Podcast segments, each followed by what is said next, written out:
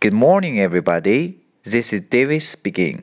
大家好，我是 David 老师，欢迎来到乐成红恩线上口语团 A 组，Day two hundred and forty-seven.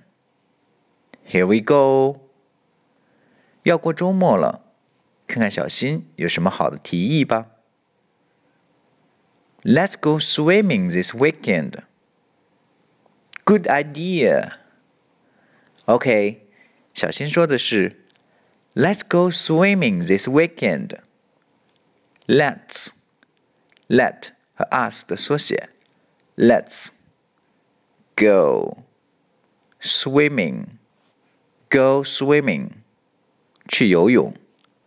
类似的表达，Go shopping.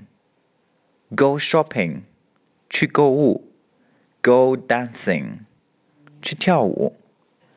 This，this，注意 th 轻咬舌尖，this。Weekend，weekend，周末；This weekend，本周末。Let's go swimming this weekend。我们周末去游泳吧。小萌说：“Good idea，好主意。Good idea，good idea。OK，完整来一遍。Let's go swimming this weekend. Good idea. That's all for today. See you next time.